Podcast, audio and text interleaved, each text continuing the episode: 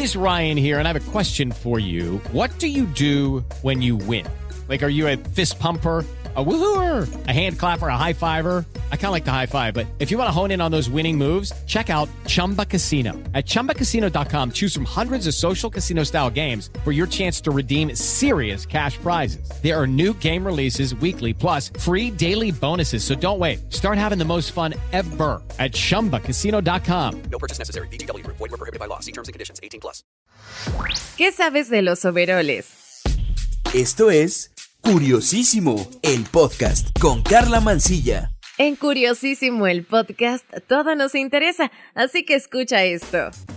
Hoy quiero contarte de una prenda que utilizamos sin importar sexo o edad, el famoso overall. Se le conoce también como mono o peto y nació por ahí del año de 1792 como una ropa de trabajo. En aquel momento era símbolo de la clase obrera, y es que era barato, resistente y práctico.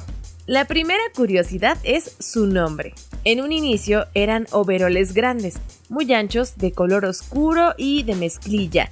Se utilizaban por encima de la ropa para protegerla de la suciedad, de ahí que se les conociera como overall. Over sobre all todo para el siglo XX, se convirtió en la prenda de hombres y mujeres que trabajaban en las fábricas, mujeres que tuvieron que ocupar el lugar de los hombres en las fábricas durante la Primera Guerra Mundial. Ha tenido diferentes estilos a lo largo de su historia. En la década de los 30, esto comenzó a ser utilizado como una ropa cómoda y diaria para los niños. En los 50 era una demostración de estilo, mientras que en los 60 era una manifestación de rebeldía. Para la década de los 80 se popularizó el modelo oversize como una prenda de moda. Si bien fue esta practicidad que lo envuelve lo que lo ha hecho permanecer a lo largo de los años y es una prenda que ha revolucionado el mundo de la moda convirtiéndose en una prenda indispensable en cualquier armario debido a esta comodidad, versatilidad y atemporalidad. Hoy un overall de mezclilla no es cuestión de edad, sino de estilo. Como ya te conté, el overall está diseñado para ajustarse de una forma holgada sobre el cuerpo y su objetivo más grande es proteger la ropa que se usa debajo.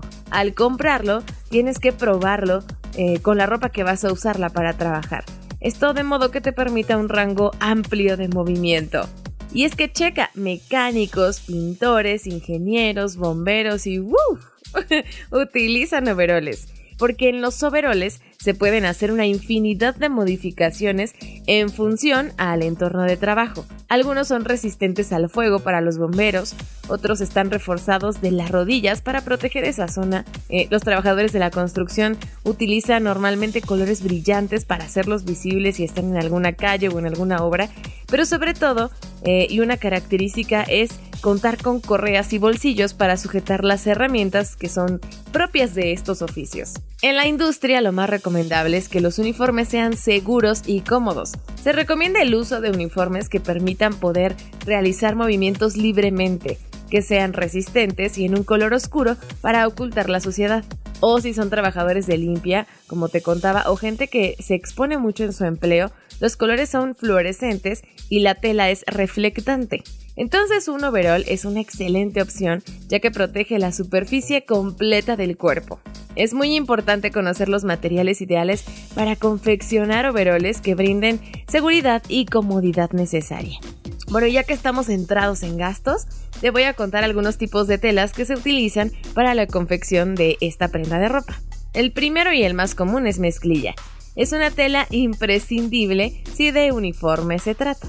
Overoles, camisolas, pantalones, eh, ya que la mezclilla es de uso rudo, es resistente y súper cómoda, aunque su popularidad gira sobre todo más en torno a la moda. Otro material es la popelina.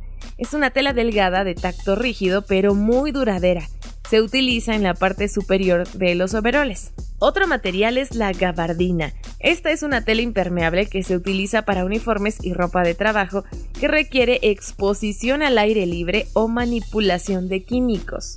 Existe otro material que se llama Rip Stop. Su principal cualidad es que es una tela antidesgarro. Es súper durable y resistente. Incluso su resistencia la hace una de las telas más populares y buscadas para confeccionar cualquier tipo de uniforme. Bueno, y como te puedes dar cuenta, Muchísimas prendas que utilizamos todos los días representan una época, un momento histórico y sobre todo va muy ligado con el mundo de la moda. Oye, ¿a ti te gustan los overoles? Yo te confieso que a mí me gustan, pero no tengo ninguno, así que debería conseguir uno pronto. Tú me puedes contar si los usas, si tienes un favorito, uno menos favorito, en Twitter. Me encuentras como arroba carla-mancilla, carla con K y doble A al final. Mándame tus dudas, alguna sugerencia de tema y bueno, con todo el gusto del mundo, investigamos sobre ello. Muchas gracias por prestarme tus oídos en otro episodio de Curiosísimo el podcast. Aquí todo nos interesa. Yo soy Carla Mancilla. Cuídate, un beso. Adiós.